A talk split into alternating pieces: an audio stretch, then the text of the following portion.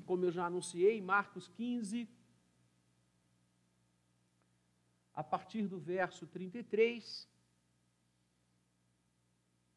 até o verso 41, um dos relatos mais relevantes para a nossa fé, escudado juntamente com a ressurreição, constituindo os polos máximos da nossa redenção. A partir do verso 33, passo a ler a palavra de Deus e para ler o Evangelho, convido a igreja a ficar de pé.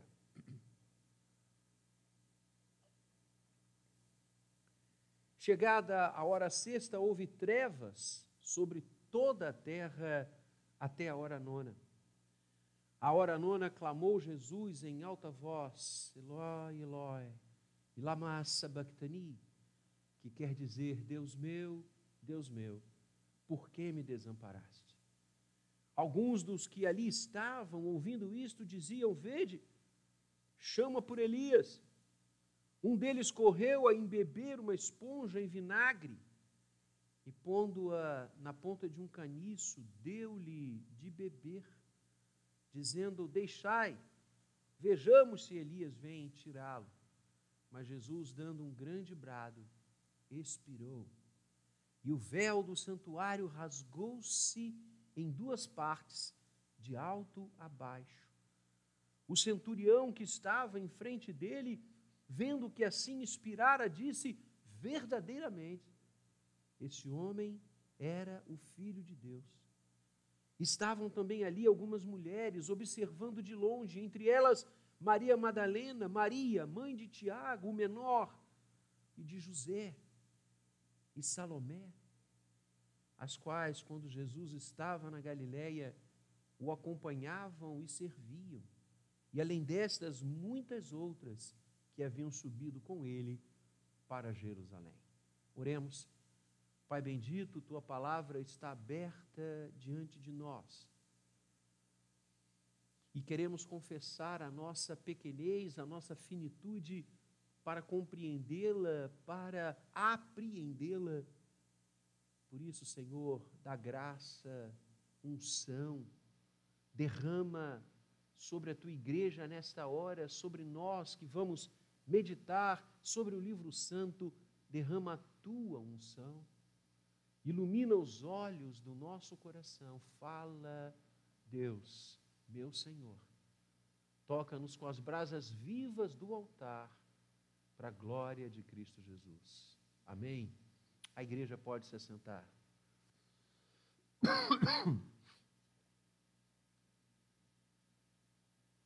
A morte de Jesus, a cabal, completa e eterna redenção. Amados, temos caminhado já há muitos domingos e no culto passado, pela manhã, o reverendo Gabriel nos informava de quantos meses, pela graça de Deus, já estamos debruçados no Evangelho de Marcos. Já estamos caminhando desde o primeiro versículo do capítulo 1 até agora, no capítulo 15, quando chegamos à cruz, quando chegamos ao Gólgota, quando chegamos ao momento que Jesus entrega a sua vida por nós, por cada um de nós, por cada ser humano, por cada um que procede de tribo, raça, povo e nação. Chegamos agora no texto que acabamos de ler, ao cumprimento profético do que o Senhor disse lá em Gênesis, Gênesis 3,15 que Lutero tão lindamente nomeou esse versículo o proto-evangelho, quando Deus disse que da semente da mulher levantaria, suscitaria aquele que pisaria, esmagaria a cabeça da serpente. E o ato do Senhor Jesus esmagar a cabeça da serpente, como o livro do Apocalipse tão lindamente sinaliza, foi a cruz. E eu quero pensar com a igreja nesta manhã sobre algumas realidades que brotam do Calvário. Alguns ensinamentos que eclodem daquela cruz, daquele madeiro, onde o Senhor foi pendurado, onde o Senhor entregou a sua vida, dando um grande brado, e os outros evangelistas vão nos contar o que ele bradou: tudo está consumado. O primeiro ensinamento que quero tirar e partilhar com vocês nesta manhã, que nos vem da cruz do Calvário, é que o Senhor entregou-se nela, o Senhor entregou a sua vida, Jesus morreu no Gólgota para cumprir o plano eterno da redenção. Ele foi ao Calvário por iniciativa própria, porque ele quis. O Senhor se entrega no madeiro, verte o seu sangue, entregue a sua carne perfeita como pão vivo que desceu dos céus para alimentar a humanidade, para remir a humanidade, porque ele desejou. O Senhor não foi à cruz, e é importante que eu e você nos lembremos desta realidade bíblica. O Senhor Jesus não vai à cruz como fruto das urdiduras humanas, como fruto da malícia dos principais fariseus. O Senhor não vai ao Calvário por um erro de julgamento. Ele não vai à cruz como um mártir da paz. Não. Ele, na verdade, veio para a cruz. Ele diz isso de forma intensa durante o seu ministério. Várias vezes, em vários momentos, ele diz: Para isso eu vim. Eu vim para buscar e salvar o que se havia perdido. Eu vim para dar a minha vida em resgate de muitos. Em momento algum, o Senhor iludiu os discípulos. Ele deixou claro desde o início do seu ministério que ele seria o Cordeiro de Deus que tira o pecado do mundo. Foi assim que João Batista, no limiar do ministério público de Jesus, pouco depois do batismo de Cristo, que ato que nós assinalamos o início do seu ministério público, no dia seguinte, João Batista o vê e diz: Eis o Cordeiro de Deus, que tira o pecado do mundo. Cordeiro é Páscoa, Cordeiro é entrega, Cordeiro é sangue aspergido nas portas para livrar ele veio para a cruz. Ele veio para cumprir o plano eterno de Deus. O que acontece ali no Calvário, no monte conhecido como Gólgota, e nós acabamos de ler, na verdade, a palavra de Deus, Paulo, João, nos explicam que o Cordeiro de Deus foi morto antes da fundação do mundo. Ou seja, o oferecimento de Jesus, o sacrifício eterno de Jesus na cruz, aconteceu naquele momento, naquela data histórica, naquela cidade possível de ser alcançada, medida. Pessoas viram, mas aquele ato histórico referencia o ato eterno de Deus de salvar a humanidade. E para salvar a humanidade, o Senhor Jesus precisava entregar-se na cruz do Calvário. Ele precisava entregar a sua vida, e esse é o segundo ponto. Então, o primeiro ensinamento que vem da cruz é que Jesus vai ao madeiro porque ele quis porque este era o plano eterno de Deus. Tanto é que quando ele é preso, lembram-se? E alguns querem evitar a sua prisão, Pedro chega a sacar de uma adaga e chega mesmo a ferir o servo do sumo sacerdote que estava ali como que a capitanear aquela horda que fora prender Jesus. Senhor Jesus diz a Pedro: embainha a sua espada e cura a orelha de Malco, o servo do sumo sacerdote. E Jesus diz a Pedro: se eu quisesse, legiões e legiões de anjos dos exércitos celestiais estariam aqui a me proteger. O que Jesus deixa claro, eu estou indo ao Gólgota porque eu quero. Eu estou indo à cruz porque este é o plano de Deus e o único caminho para remir o ser humano.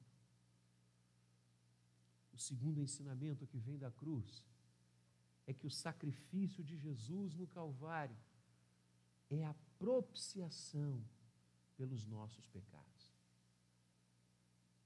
O homem pecou. O homem afastou-se de Deus. O homem quebrou a aliança primeva do eterno com a sua criação, com seu Criador. Esta aliança foi partida, o divórcio aconteceu. E o profeta Isaías vai dizer: porque os vossos pecados fazem separação entre vós e o vosso Deus. A palavra vai dizer: toda alma que pecar, esta morrerá. A palavra vai dizer que os nossos pecados criam um abismo intransponível para alcançarmos novamente a casa do Pai. Por isso, a partir de Gênesis 3, que nos narra a queda, a partir dali, a humanidade decidiu construir as suas casas fora da presença do Senhor. E você viu as consequências disso mas as consequências no dia a dia, as consequências do pecado humano que vão se embrenhando na nossa vida, na nossa história, nos nossos corpos, a própria morte é resultado disto. O adoecimento é resultado disso, a violência é resultado disso, a impossibilidade de agir eticamente é consequência disto. O chamado pecado original que Davi claramente expressa no Salmo 51 ao dizer: Em pecado me concebeu minha mãe, e o ato ali que ele ilustra não é o ato sexual de seu pai e sua mãe se unirem para fecundá-lo, o que ele fala ali no hebraico é de geração. Ele está dizendo: a minha geração e a geração de todos os seres humanos é pecaminosa. Nós nascemos no pecado, e em pecado me concebeu minha mãe este pecado que marca de forma indelével e absolutamente infernal a humanidade após Gênesis 3, só tinha uma saída de conserto. Só tinha uma forma de ser expirado, banido, reconstruído. É do Senhor firmar uma nova aliança. Mas com quem? Todos os homens, por mais bem intencionados, por mais éticos, por mais cumpridores dos seus deveres, como eles poderiam espiar, perdoar o pecado de outro se ele tinha os seus? Porque, igualmente, a palavra do Senhor nos ensina que nenhum homem está livre do pecado. Nenhum. Romanos 3, quando Paulo cita inúmeras passagens do Antigo Testamento, o apóstolo Paulo nos mostra que todos pecaram e carecem, precisam, necessitam da graça de Deus. Paulo vai dizer: não há justo, nem sequer um. Ontem eu estava em meus braços com meu sobrinho Três meses fará. Lindo. Três meses. Ainda não balbucia, ainda não fala, ainda não anda, ainda não corre. Mas é pecador. Porque herdeiro da raça humana. Com quem Deus faria esta aliança? Entendem agora a aflição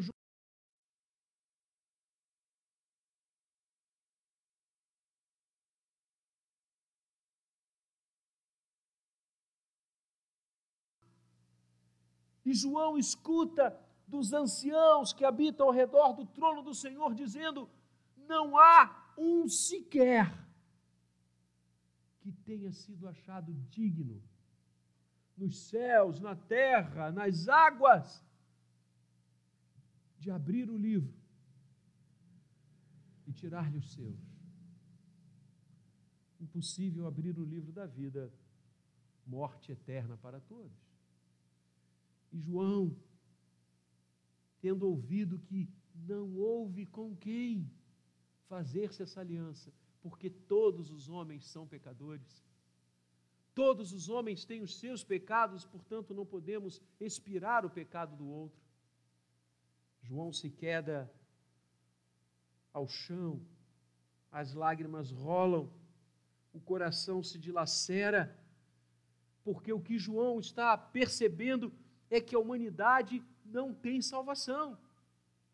É que a humanidade pecadora, desde Gênesis 3, está fadada ao inferno, ao lago de enxofre e fogo, como o Apocalipse relata, e João cai em choro. Ninguém, homem algum, mulher alguma, por mais beatífica que seja, por mais ético que seja, impossível, porque herdeiro do pecado desde o ventre. Em todas as raças, em todas as tribos, em todos os povos, em todas as nações pode fazer o que quiser, pode molar-se nos desertos, morar em cabanas, ser desprovido de qualquer coisa, não tem como, porque aquela pessoa é pecadora. Quem? Com quem Deus faria um novo pacto, já que o primeiro foi quebrado em Gênesis 3? Vamos chorar junto com João. Vamos nos ajoelhar em terra junto com João. Acabou.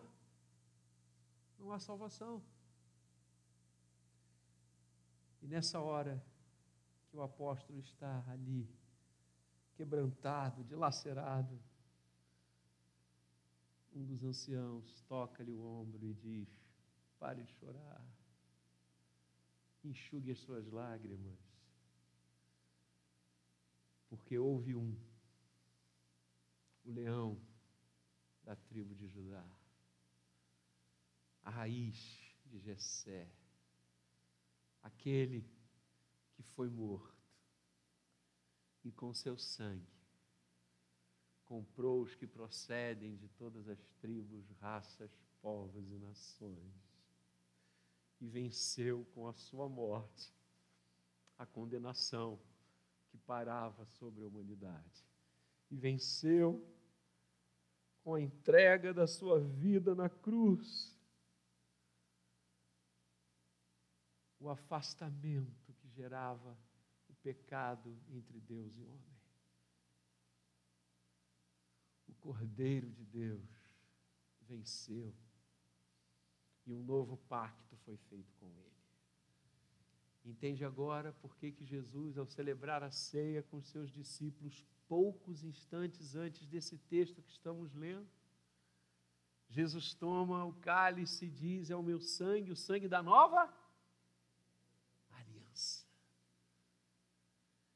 Entenderam por que, que a segunda pessoa da Trindade teve que fazer-se homem?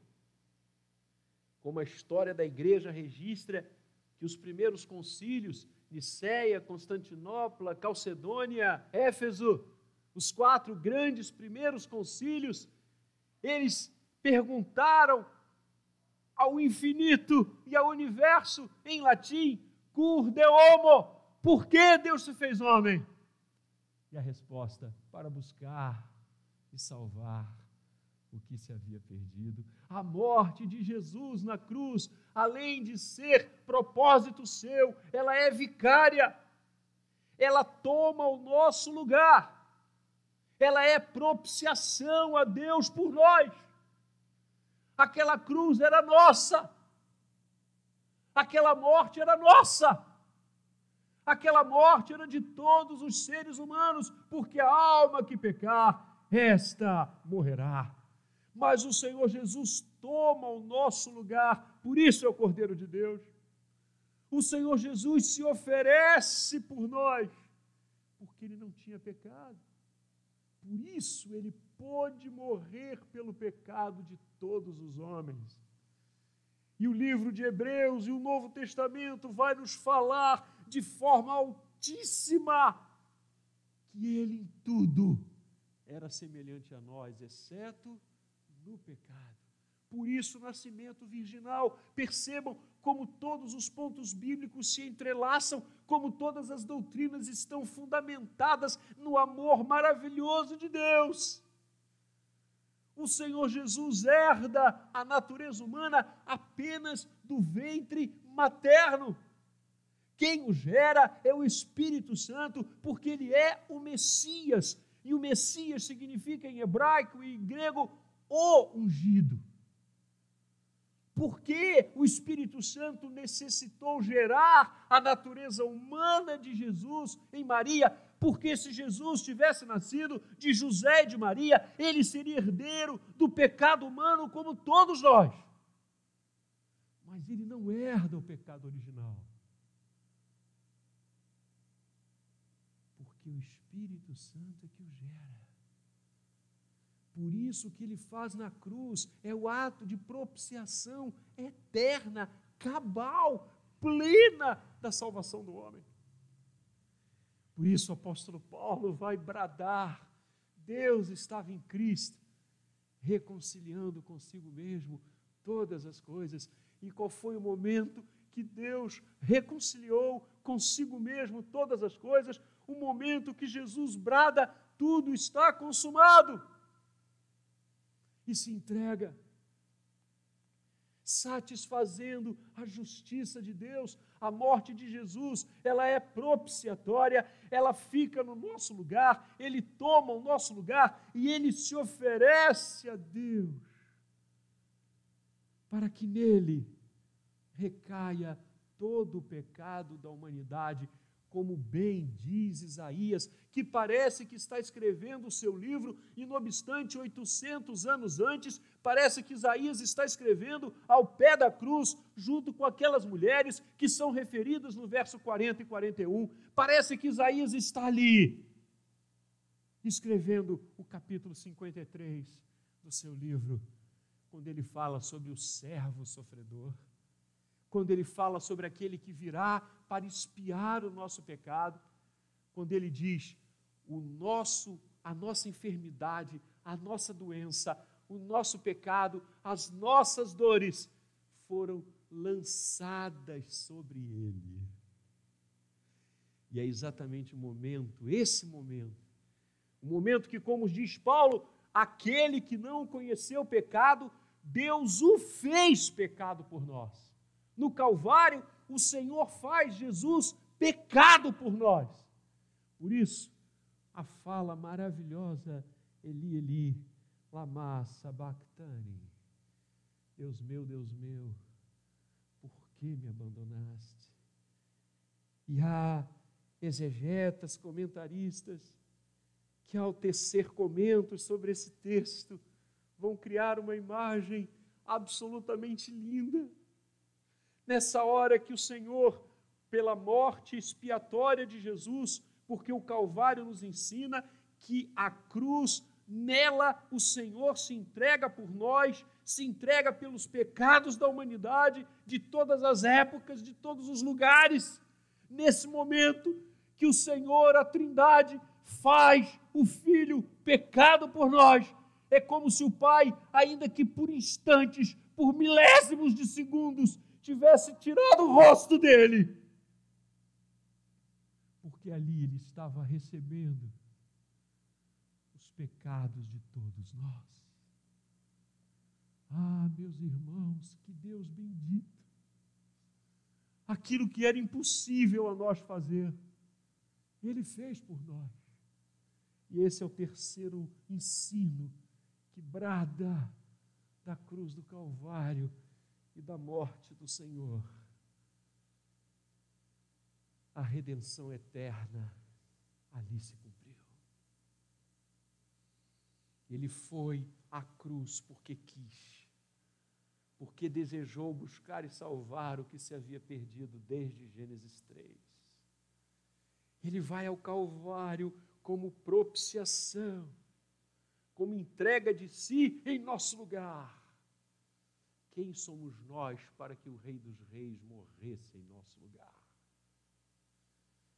E em terceiro, ao morrer na cruz, o Senhor cabalmente, de forma plena, total e absoluta, realiza a nossa expiação, realiza o nosso perdão. Através da cruz, somos justificados de uma vez para sempre porque o Senhor imputa agora a consequência do nosso pecado. E qual é a consequência do nosso pecado? A morte eterna. O Senhor imputa em Cristo. Por isso somos justificados pelo seu sangue. Por isso somos perdoados pela sua entrega. O nosso perdão está na cruz. Ou melhor, o nosso perdão está naquele que se entrega na cruz nele. Por isso, João vai dizer: o sangue de Jesus, seu filho, faz o que conosco? Nos purifica de todo pecado. Oh, glória! Amados, eu preciso bradar isto. Eu preciso falar isso com todas as forças do meu coração. Nós não somos perdoados por Deus pelos nossos atos, porque somos bonzinhos, porque tentamos ajudar as pessoas. Os nossos atos de bondade, de carinho, por mais que eles sejam plenos na nossa vida, impossível que as nossas obras gerem o perdão de Deus por nós, porque é incomparável. É incomparável o que fazemos de bem e o que fazemos de mal a Bíblia Sagrada, os seus 66 livros, nos ensinam que o homem não tem como valer-se do perdão de Deus por aquilo que ele faz, não de obras. Esse é o grande grito das Escrituras. Infelizmente, o diabo resolveu povoar, desde o Gênesis, a imaginação perdida do homem, que era possível chegar a Deus sendo bom, Sabe como a palavra de Deus chama as nossas boas obras? Sabe como a palavra do Senhor intitula os nossos gestos de bondade? Gestos de imundícia, trapos de imundícia. Para que você não pudesse amealhar qualquer esperança ou qualquer ensino demoníaco que os nossos atos podem nos levar a Deus. Não podem eles não têm esse condão. Os nossos atos benéficos em prol dos outros é uma obrigação de vivermos em sociedade. Em momento algum, as Escrituras teceram este caminho de retorno a Deus. Seja bom e você vai para o céu. Seja bom e você vai merecer a morada eterna. Tire isso da sua mente e do seu coração faça gestos bons, porque você é um ser humano decente e todos os outros que vivem com você precisam também assim fazê-lo. Mas nunca, nunca, do Gênesis ao Apocalipse, o Senhor nos ensinou que os nossos gestos são capazes de fazer chegar à presença dele, cada um de nós, porque não dá. Se ele dissesse isso, se ele dissesse isso, ele estaria nos enganando, e Deus não engana ninguém. Igualmente, outro ensinamento demoníaco, além daquele que você pode lograr a presença de Deus pelas obras, é o que nos ensina que você e eu podemos lograr a presença de Deus e a eternidade através de sucessivas reencarnações. A palavra é taxativa aos homens está ordenado morrerem uma só vez. E depois disso, o juízo. Não tem como. Eu vou repetir: não tem como. Não há hipótese, as Escrituras não abrem um texto sequer para que você fundamente essa loucura, que você volta, que eu volto depois da morte, e através de reencarnações sucessivas, nós vamos alcançando um patamar de bondade, um patamar ético que nos faz chegar à glória celeste. Tire isso da sua mente, do seu coração. Por isso nós cremos sola Escritura. O que, que a Escritura diz? Que não há obras que nos façam chegar à presença de Deus. Que não há reencarnações que façam-nos chegar à presença de Deus, porque elas não existem. Só há um caminho para chegar à presença de Deus. Aquele que morreu na cruz. Amados, pensem comigo, eu sou pai. E sou pai duas vezes, porque sou avô. Avô é pai duas vezes.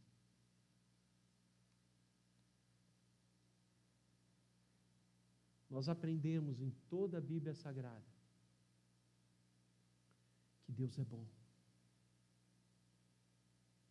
que a bondade de Deus perpassa tudo que ele faz, tudo que ele planeja, tudo que ele realiza. Nós aprendemos que este atributo de Deus é absolutamente maravilhoso.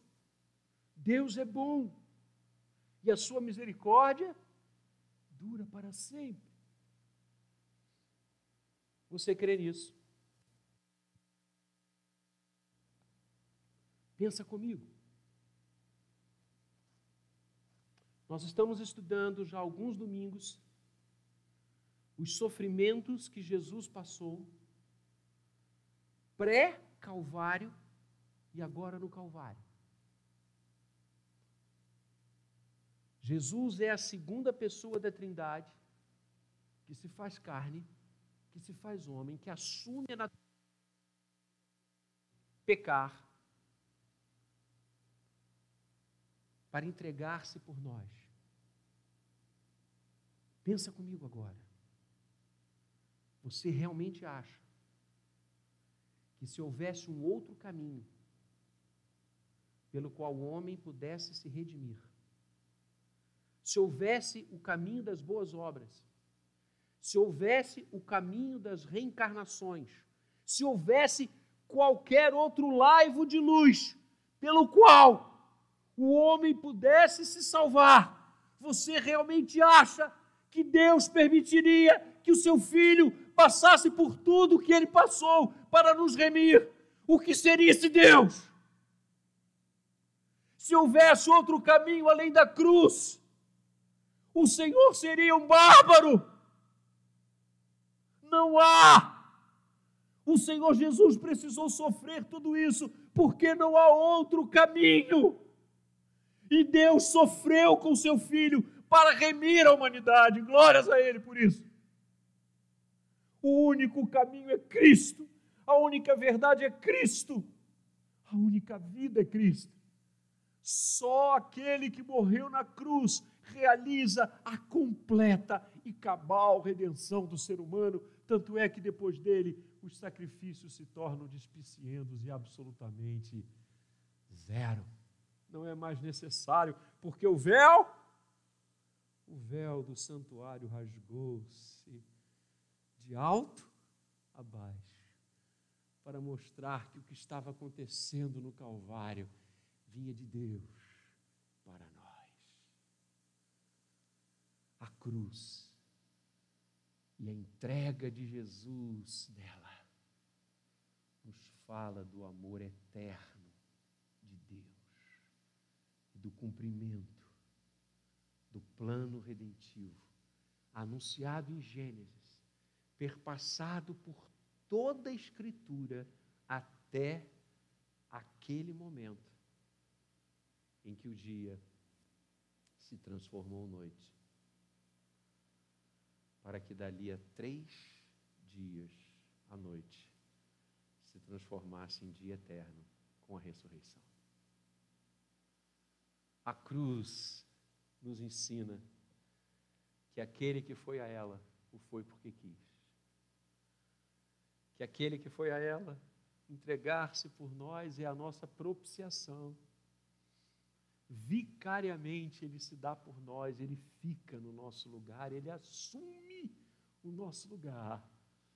E com a sua vida entregue no madeiro, ele realiza a plena, cabal e perfeita redenção do ser humano. O único caminho de redenção é Cristo Jesus. Por isso, como reformados, nós bradamos solo Cristo.